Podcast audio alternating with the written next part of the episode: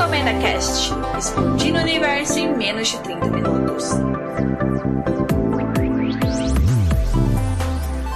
Palpites freshes, críticas ácidas no olho do furacão chamado cultura pop.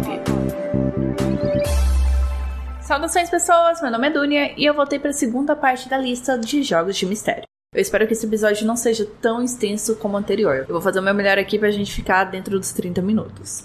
Hoje eu trouxe um jogo que começou como complemento de Skyrim e ano passado ganhou sua própria plataforma. Eu estou falando de The Forgotten City, um mistério sobre uma cidade amaldiçoada na Roma Antiga que envolve loop temporal. Depois é um jogo ideal para todas as idades, que se chama Frog Detective The Haunted Island. E por último, tem a narrativa distópica cyberpunk chamada Norco, que é a história da filha investigando os últimos passos da mãe. Mas antes de a gente começar as recomendações, tem os meus recados. Siga o RecomendaCast no Twitter, no Instagram e no TikTok para receber mais recomendações e dar aquela força para o podcast. Eu agradeço muito. Para entrar em contato comigo, é só mandar e-mail para contato@recomendacast.com.br ou deixar uma mensagem nas redes sociais que eu respondo. Para escutar esse e os outros episódios, eles estão disponíveis no Spotify, iTunes, Google Podcast, Mixcloud, Cashbox, Deezer e no site do RecomendaCast. Acessando o site que é recomendacast.com.br, além de escutar os episódios, você consegue fazer o download deles e assinar o feed. Então, sem mais delongas, simbora para as recomendações.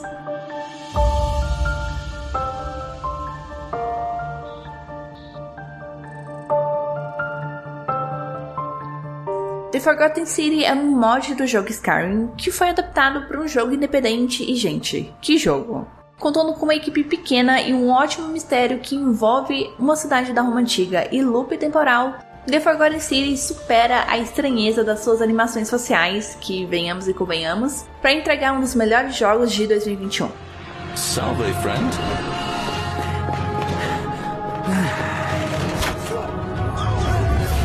The many shall suffer for the sins of the one.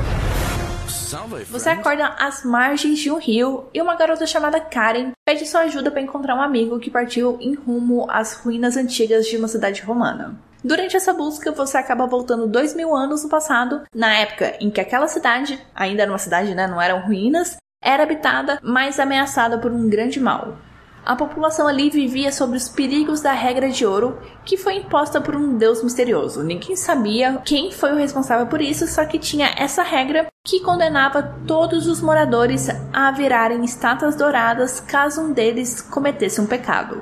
Andando pela cidade, você vai ver várias estátuas de moradores de outras épocas que foram transformados em ouro, porque descumpriram essa regra. Só que essas estátuas, aí vem a parte meio macabra, elas estão meio vivas, porque elas sussurram perto de você e viram o rosto na sua direção quando você passa. Então imagina que passeio delicioso é andar pela essa cidade. Chegando ali, você é instruído a procurar o prefeito que tem conhecimento de que você veio do futuro e que você pode ser a chave para evitar que a regra de ouro seja violada nas próximas horas. Isso porque vai rolar uma eleição naquele dia e o prefeito acredita que esse fato vai desencadear algum pecado que vai transformar todo mundo ali em estátua. E quando isso acontecer, e você vai perceber logo no começo do jogo que é algo inevitável, você precisa voltar ao templo que você chegou, entrar no buraco de minhoca e resetar aquele dia e começar tudo de novo. Seu objetivo ali é descobrir quem é a pessoa que vai quebrar a regra de ouro e detê-la. Por mais complexo que pareça, The Forgotten City simplifica e otimiza essa mecânica do loop temporal. A cada tentativa, você tem a chance de investigar mais a fundo um personagem ou fazer testes sobre a elasticidade dessa regra de ouro, sem o peso na consciência de que, ao priorizar uma missão, você está perdendo a outra. Não, o jogo não te coloca nessa posição de escolher o que investigar, né? O que priorizar. Você pode investigar tudo. Você pode ver aquela cidade de cabeça para baixo. Aliás, se você quiser acessar os quatro finais disponíveis, você pode, sabe? E sem qualquer complicação ou restrição. Você só precisa usar o loop temporal. Outro ponto positivo do loop temporal de Forgotten City é que você não repete as ações ou missões feitas em outros loops, porque você conserva o objeto ou a informação que você coletou no novo loop, o que é genial, né? O que é necessário porque evita o jogo ficar cansativo. E ainda melhor, o jogo ainda usa essa retenção de informação e de objeto a favor da narrativa. Todo início de loop tem um personagem ali te esperando na saída do templo. E se você fez missões e sabe que os resultados dessas missões vão interferir positivamente na vida de alguns cidadãos, você passa as instruções para esse cara e ele vai realizar essas missões no seu lugar. O que é ótimo para esse personagem também, já que você, em um determinado ponto, vai incentivar esse cara a concorrer às eleições e essas missões que você passa ajudam no crescimento da popularidade dele perante a cidade, né? Ajuda ele ganhar as eleições. Então, assim, é win-win para todo mundo. Outra razão para você jogar The Forgotten City é porque o jogo baseia seus mistérios em questionamentos e dilemas morais e éticos, sendo o principal deles as contradições da regra de ouro. Mesmo você que não pertence àquela cidade que você veio do futuro, você está sujeito a quebrar a regra de ouro ao roubar um dinheiro que está esquecido ali no canto ou ameaçar alguém. Só que ao mesmo tempo é muito estranho que vai rolar um caso de suicídio naquela cidade e esse caso não vai ativar essa tal regra. E essa irregularidade, essa estranheza levanta mais um mistério para ser desvendado, né? Quem regula essa regra, né? Quem é esse Deus que está julgando o que é e não é pecado? E é um negócio muito louco, porque a resposta a qualquer pecado cometido ali é imediata. Sabe? É como se o cara estivesse literalmente tendo olhos ali naquela cidade, em qualquer cantinho que você tiver, e você cometeu alguma coisa errada ali, segundo esse Deus, você vai transformar todos aqueles habitantes em estátuas de ouro. E é um negócio assim muito aterrorizante quando essa regra de ouro é ativada, porque o céu fica tudo cinza, né? Na verdade, toda a sua tela fica cinza e as estátuas de ouro que estão espalhadas pela cidade ganham vida e começam a te perseguir, sabe? Você vê essas estátuas atirando nos outros moradores. Então, assim, vira assim muito filme de terror, por mais que o jogo não seja propriamente terror mas ele vai te deixar ali numa constante situação de desconforto. Seja por conta dessas estátuas que estão semi-vivas, seja a exploração que vai cada vez mais fundo naquela cidade, vai em gruta, vai em caverna ali, subterrâneo, sabe? E você encontra outras estátuas, pessoas de outras épocas que moravam ali. Então, assim, é um convite perfeito para você sentir um pouco de medinho eu, sendo medrosa do jeito que eu sou, teve duas missões assim que me apavoraram. O jogo foi sussa, mas duas missões, pelo amor de Deus. Tem uma missão que você vai entrar ali no prédio e tem uns esqueletos dourados correndo em sua direção, sabe? Isso me dá uma agonia muito grande quando qualquer coisa começa a me perseguir, sabe? Principalmente de frente. Nossa, que agonia. E a outra parte que me bateu um, cagaço, essa parte me bateu um cagaço, foi explorar o subterrâneo da cidade. Como eu disse, né? Você nunca tá sozinho naquele lugar. Chegando na conclusão desse bloco, The Forgotten City mostra que, mesmo não tendo gráficos da última geração, porque é uma equipe pequena, eles já fizeram um baita trabalho de adaptar o mod de Skyrim e melhorar a história então, assim, os gráficos, o jeito que os personagens te olham, o jeito que eles mexem a boca, assim, é uma coisa não muito boa. Mas o ponto é mostrar que, mesmo sem essa qualidade técnica apurada, o jogo foi prestigiado e foi reconhecido por conta do seu roteiro intrigante, de ter uma investigação que mistura passado e loop temporal e trabalhar muito bem essa questão do loop temporal para não ficar cansativo, para não ficar desgastante. Então, sim, The Forgotten City é um jogo maravilhoso para quem gosta de mistério, para quem gosta de sair da mesmice desses jogos de investigação, de detetive. The Forgotten City. Ele está disponível para PC, PS4, PS5, Xbox One e Series X e Nintendo Switch. Só que a má notícia é que o jogo não possui tradução em português, ele só está em inglês.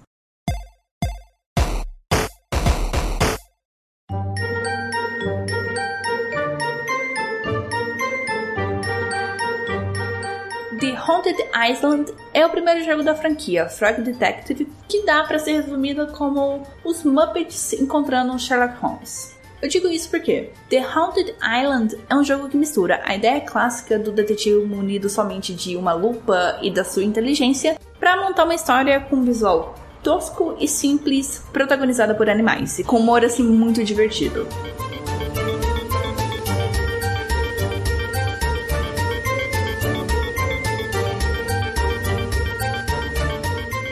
Você é um sapo e o segundo melhor detetive da agência de detetives que você trabalha.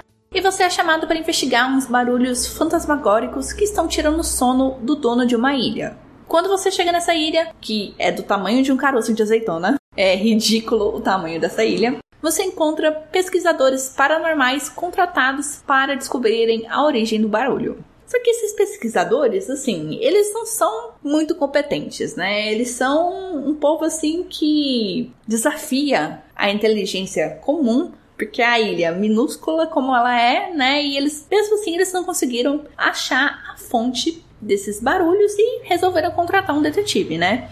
Então você tem essa difícil missão de encontrar o fantasma que está assombrando aquele lugar e tirando o sono do dono da ilha. Por que jogar Frog Detective The Haunted Island? Logo de cara você é cativado pelo jogo por ele não almejar ser algo diferente ou algo grandioso do que o seu visual e a sua história mostram. Isso não é demérito, eu não tô criticando ele, falando que ele é ruim comparado às outras recomendações que eu tô passando aqui para vocês. Ele é um jogo simples e bem casual que aposta numa comédia muito nonsense que pega aquele estilo Hora de Aventura, sabe? Esses desenhos mais recentes e adiciona uns toques de ironia. Tanto que por isso eu recomendo The Frog Detective como um jogo assim perfeito para crianças. Tem um vocabulário bastante simples, por mais que esteja em inglês, ajuda no aprendizado do idioma. Os personagens têm uma simplicidade, mas eles são cativantes, eles são engraçados. O jeito, a fisionomia deles criam empatia. A história, ela é super simples, ela é super básica, super fácil de entender, não é um jogo caro, então assim, é um bom investimento para você fazer pro seu filho. Mas ao mesmo tempo não quer dizer que é um jogo que os adultos não vão gostar, né? Pelo contrário, eu tô aqui recomendando esse jogo porque eu me diverti tanto com a comédia dele, com o absurdo que ele é, sabe? Todo jogo de detetive que eu tô trazendo aqui, por mais louco que seja a sinopse, esse do Forgotten City, do cara voltar dois mil anos no passado para investigar uma cidade com loop temporal, não se compara com a lógica que é aplicada aqui em The Haunted Island. E por saber das suas limitações e dos seus pontos fortes, o jogo ele ganhou um certo sucesso. Ele é bem avaliado pelo público, você vê a nota da Steam assim, você, você pira. Ele ganhou uma continuação e um terceiro jogo está sendo aguardado. O que é assim bastante impressionante sabendo que o jogo é feito por só uma pessoa. Então a conclusão que eu chego é que Frog Detective The Haunted Island é o jogo mais diferente das recomendações que eu já passei aqui para vocês desse mesmo mistério. Porque ele é um jogo de detetive bastante leve, ele é incoerente, né, para uma história que pede lógica, que pede raciocínio rápido, e ele é muito sem noção. Ele é um jogo com uma cara e características bastante infantis, mas que vão conquistar os adultos por conta desse humor esquisito, essa vibe nonsense. E é um jogo extremamente curto. Ele tem duração de uma hora e está disponível para PC. E, infelizmente, ele não tem tradução para português. Mas como eu falei, né? O inglês dele é bastante simplificado. Então, serve assim de ótimo material para quem tá aprendendo idioma, sabe? Tá nos níveis básicos. Ele não é um jogo caro, então The Haunted Island vai te ajudar no seu aprendizado e ainda vai fazer você dar boas risadas.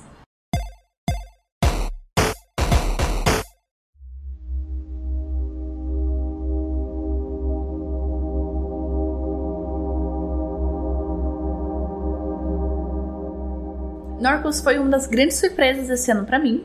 Ele é um jogo que tem a junção da excelente escrita e a mecânica de point click do Disc Elysium, que eu recomendei no episódio passado, com um universo fantástico e melancólico do interior dos Estados Unidos, como em Kentucky Route Zero, que eu também já recomendei aqui no podcast. E esses dois elementos se combinam para contar a jornada pessoal de uma filha buscando respostas sobre o passado da mãe em meio às mazelas do capitalismo em diferentes segmentos, mas principalmente na sociedade, no ecossistema e na parte da tecnologia.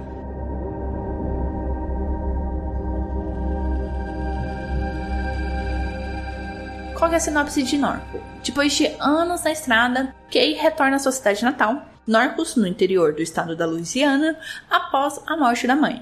E Norcos, assim, ela foi sucateada por conta de uma refinaria de petróleo chamada Shield, que monopolizou todos os recursos da região e não reverteu o sucesso dos negócios para os moradores da região. Então a cidade, assim, tá as moscas. E olha que ela já foi vítima de vários furacões, o ecossistema está todo danificado devido às expansões da empresa, então tá a pura decadência, já tá num estado assim muito avançado de virar uma cidade fantasma. E a Kay volta para casa para encontrar seu irmão mais novo, mas ela acaba envolvida em meio a um plot de conspiração industrial. Que um pouco antes de morrer, a mãe estava fazendo uma pesquisa bastante importante sobre a cidade e acabou descobrindo algo nos pântanos da região. E esse algo despertou o interesse dos figurões da Shield e de outros lugares, outras pessoas que não tem nada a ver com o rolê, para descobrir o que é aquilo que está no pântano e como pode ser usado em benefício próprio. Uma das coisas que me chamaram a atenção na sinopse de Narcos, quando você procura na internet, é a sua classificação como uma aventura gótica sulista. Isso me deixa bastante encasquetada para entender o valor dessa classificação dentro da história. Então eu vou usar a definição do gênero para destrinchar um pouco mais da história de Norcos. Gótico sulista é um gênero literário que surgiu nos estados sulistas dos Estados Unidos e a Louisiana faz parte dessa região, e esse gênero conta com quatro principais características. A primeira delas é ter personagens profundamente falhos perturbadores ou excêntricos. Isso sim, Norcos tem demais. São as pessoas que ainda vivem naquela cidade, a que fugiu dali em busca de uma vida melhor, os moradores da capital do estado, todos ali estão perturbados por alguma ou por várias infelicidades da vida. Quando eu digo infelicidades da vida, eu tô dizendo Desemprego, doença, falta de moradia, zero perspectiva para o futuro, empregos sucateados como trabalhar no Uber ou com iFood, trabalhar com aplicativos onde você não tem nenhum respaldo trabalhista, sabe? É a sua vida que está em risco e a empresa tá foda-se para você. Então, o jogo ele traz essa perspectiva bem próxima da nossa realidade, mas ele trabalha num contexto assim super pessimista e sombrio. A segunda característica é ter um cenário decaído e abandonado. Isso é a definição de Norco ou de qualquer outro lugar que o jogo te leve. Não tem nada de novo ali, além das instalações da Shield, né? Porque eles têm dinheiro, eles têm bufunfa. O resto é tudo velho, abandonado ou está sendo reutilizado para algum outro propósito. Terceira característica são situações grotescas. Norco é uma sequência de situações tão reais na nossa vida, mas que ganham uma camada de exagero e distopia Pegando um exemplo aqui, durante a história você vai ver um fanatismo religioso encabeçado por uma seita fascista que não se vê como fascista, né? Claro, claro que os fascistas não sabem que eles são fascistas, né? Mas enfim, tem esse fanatismo religioso fascista assim que a gente tá vendo ultimamente aqui no Brasil. Tem a precarização do trabalhador que não ganha mais em dólar, mas em criptomoeda, né? Como se dólar, o dinheiro assim que movimenta a sociedade, não fosse assim tão valorizado, né? Vamos pagar em criptomoeda porque é o futuro, sendo que não. É uma merda porque você recebe pouco e quando você vai fazer a conversão é menos ainda. E também tem essa conspiração industrial que vai tomar uns rumos assim super inesperados. Eu não quero dar spoiler, eu posso estar sendo assim bastante superficial, mas eu não quero entregar a história para vocês. Mas, assim, é coisa de doido. E o fato de eu trazer Disc Elysium e Kentucky Route Zero, que são duas histórias que trabalham com um certo surrealismo, um certo teor fantástico, não foi por acaso. E a quarta e última característica é a presença de eventos sinistros relacionados à pobreza, alienação, crime ou violência. E isso é norco purinho. Já que nós temos a investigação que a mãe da Kay estava fazendo antes de morrer, que envolve assim situações sinistras e sem explicações lógicas tem várias frentes de poder tentando dominar a narrativa e uma dessas frentes nem humana é. Então, imagina, imagina a operação que está acontecendo ali. E o foda de Norco é juntar essas bizarrices com uma realidade que reflete os mesmos problemas sociais que nós estamos vivendo. Isso seria motivo assim para você se sentir um pouco mais assim à vontade, mas pelo contrário, o jogo te faz se sentir um intruso, já que aquilo ali é uma distopia super sombria, por mais que se espelhe em nossa realidade. E mudando um pouquinho o foco, vamos para a parte de mistério. O jogo, assim, ele não inventa muita roda nessa parte da investigação. É um jogo point-click, então tem muito diálogo. Você vai fazer várias perguntas para as pessoas. Você precisa destravar certas situações. Tem alguns puzzles que não parecem puzzles. Enfim, Norco traz o de praxe nesse quesito de mistério. Mas o meu destaque nessa área é para uma ferramenta muito eficiente na retenção e revisão das informações que compõem os mistérios daquele local. O jogo trabalha com mapa mental que, como o nome diz, né, objetiva mapear, armazenar e conectar as pessoas, os locais e os objetos envolvidos no caso. Isso sim é muito importante porque jogando jogo de mistério, conforme mais complexa for a trama, a enxurrada de informações que você recebe é equivalente. Então, é necessário um bom sistema que deixe claro para o jogador as informações recolhidas, quais são as ligações entre as pessoas, os objetos os locais. Isso é muito importante e Norcos faz isso muito bem. Tanto visualmente, né, porque o mapa mental tem o trabalho de ser visual, como também textualmente. Só agora que eu me toquei no final que pode ser que eu tenha falado Norcos. Em algumas partes aqui eu peço desculpa. O nome do jogo é Norco e ele está disponível no Game Pass e para PC e conta com tradução para português, para nossa alegria.